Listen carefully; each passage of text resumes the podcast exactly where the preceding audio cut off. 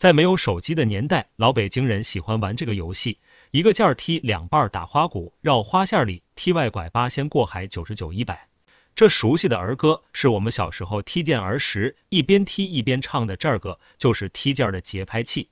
旧时的北京，不论在四合院内，还是在胡同里或学校的操场上，都可以看到孩子们踢毽儿的身影和这首响亮的伴奏儿歌。我上小学时。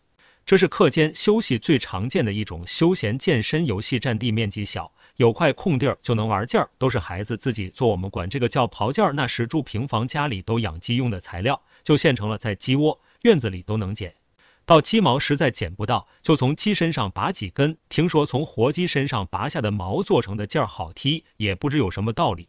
那时铜钱儿虽已不当货币用了，但很好找到，用一块软皮条或结实的布中间剪一小洞，把它蒙。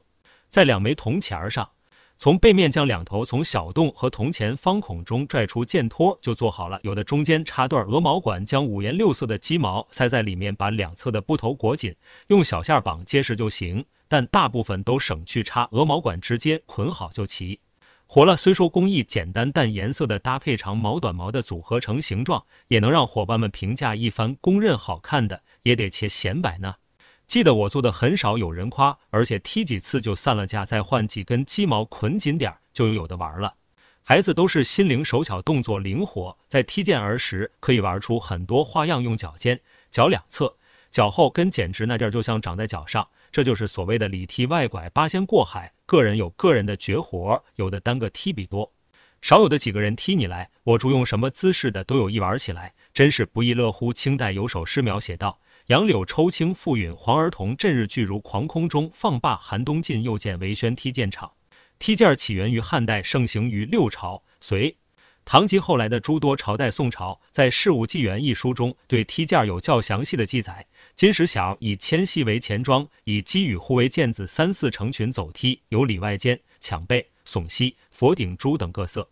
到清朝末年，民间已达到鼎盛期，不仅用来锻炼身体，作为养生的方法之一，适合书画、下棋、放风筝、养花鸟、唱京戏等相提并论的。现在公园里经常看到一些退休的老年人，五六个人围成一个圈子，毽子踢的就像传球一样。这位大叔用脚面踢过去，对面大婶一背身，用脚底又传给下一位旁边的大爷，用脚帮子一甩，又踢给对方。各个身手矫健，动作灵活，真是身心愉悦啊！我猜想他们小时候一定是踢毽的能手。改革开放以后，随着社会的发展进步，一九八七年，国家毽球协会成立，制定了各项竞赛规则，把儿童的游戏发展成了正式的体育项目。现在的毽儿在小商品市场都可以买到，底托有橡胶、小铁片等上面有羽毛的，有绒线的等等，价格便宜，颜色鲜艳，真是太方便了。在国家重视的大环境下，我多么希望在街巷、小区、操场上看到更多的兜里揣着毽儿，有空随时就踢的孩子们。